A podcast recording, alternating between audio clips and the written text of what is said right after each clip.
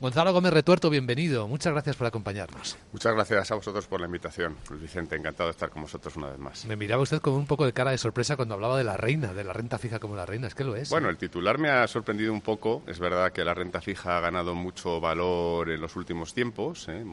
fundamentalmente con las subidas de tipos que hemos visto y, y los cambios de ciclo que estamos viviendo, pero no deja de ser un titular muy, muy atrayente, ¿no?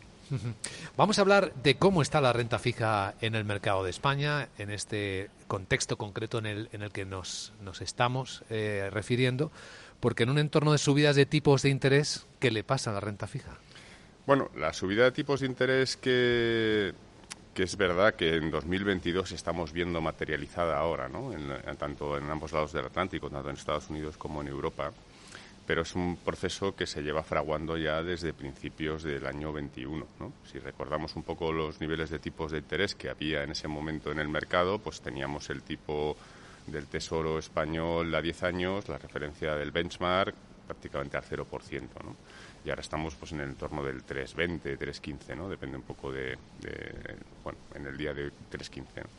En ese, en ese entorno, pues lo que hemos visto es un crecimiento paulatino de las tires y esas tires pues han presionado a la baja los precios de los bonos. ¿no? Pues esto es algo que los inversores han ido adecuándose a lo largo de estos últimos 18 o 20 meses y poco a poco la renta fija pues ha tenido esa caída en los precios en lo, que se refiere a las emisiones que ya estaban en el mercado. Las nuevas emisiones que están saliendo pues han ganado mucho atractivo. Evidentemente han tenido atractivo porque ahora hay un valor en renta fija hay unos tipos de interés atrayentes para los inversores y que les permiten, pues, mm, como decías al principio, construir sus carteras de cara a futuro.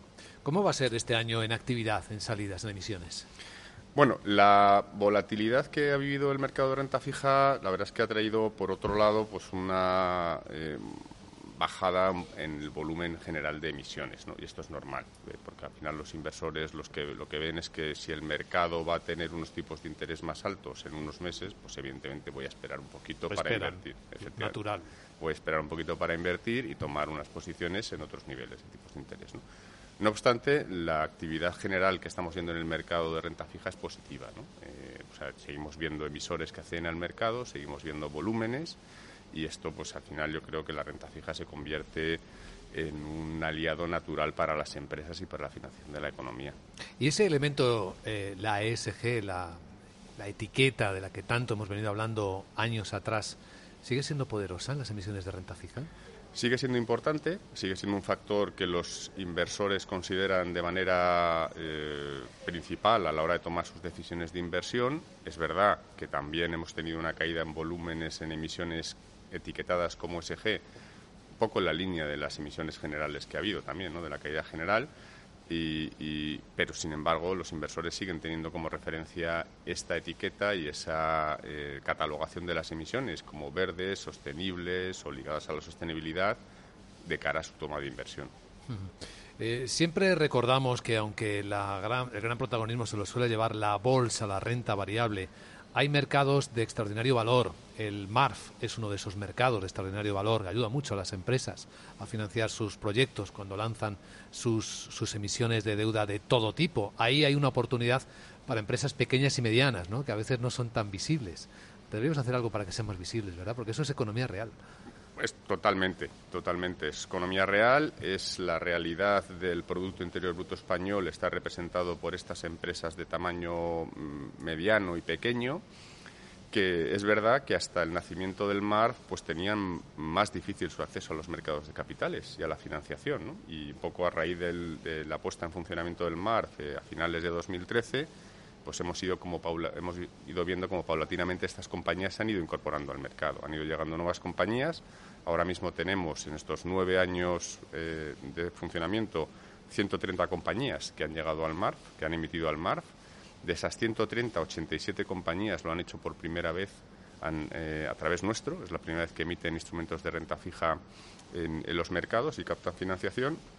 Y se ve, sobre todo, pues un cambio eh, muy importante en el perfil de las compañías que acceden al mercado de una situación que teníamos antes del nacimiento del MARF, en el cual solo las grandes, grandísimas compañías, eh, las, que todos tenemos en la cabeza, ¿no? que forman parte del IBEX 35, podían acceder al mercado y era su entorno natural de financiación, poco con la apertura del MARF y con las nuevas facilidades que les ha prestado este mercado, hemos visto cómo estas compañías de tamaño más pequeño, mediano, eh, eh, han podido llegar al mercado y han podido financiarse en él. Lo que no sé es si todavía las eh, pequeñas y medianas compañías son conscientes de que tienen esta oportunidad. Si, si todavía hay algunas que piensan, es un prejuicio, ¿no? Que es muy complicado lo de salir al mar a hacer una emisión.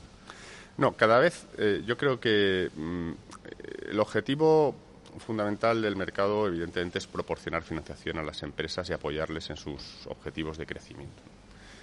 Pero también lo que se buscaba fundamentalmente con el lanzamiento del MARF era demostrar a las empresas que podían hacerlo. Y yo creo que esto ahora mismo se ha logrado, este objetivo. ¿eh?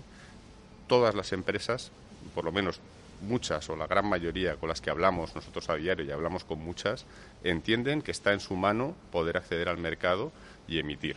Y entienden que es algo natural. Y aquí yo creo que hay un cambio también un poco estructural ¿no? en, la, en, la, en, los modos de, financiación y en, las, un poco los, el acceso que tienen los directores financieros a los mecanismos de financiación. A partir de ahí, pues ya depende un poco de las empresas, de su propio eh, funcionamiento, de sus propias necesidades que vayan accediendo gradualmente. Como decía antes, hemos tenido 130 compañías, tenemos otras tantas compañías que están pensando en hacerlo en las próximas semanas o los próximos meses y sí que vemos que es algo que va a continuar, ¿no? que ya se ha convertido un poco en un estándar y en un mecanismo de financiación habitual para las empresas. Pues esas expectativas son buenas noticias. Gonzalo Gómez Retuerto, director general de BME Renta Fija y del MARF, muchas gracias por contarlo en Capital Radio en este día especial dedicado a la inversión y mucha suerte. Muchas gracias a vosotros, Luis Vicente. Capital, la Bolsa y la Vida.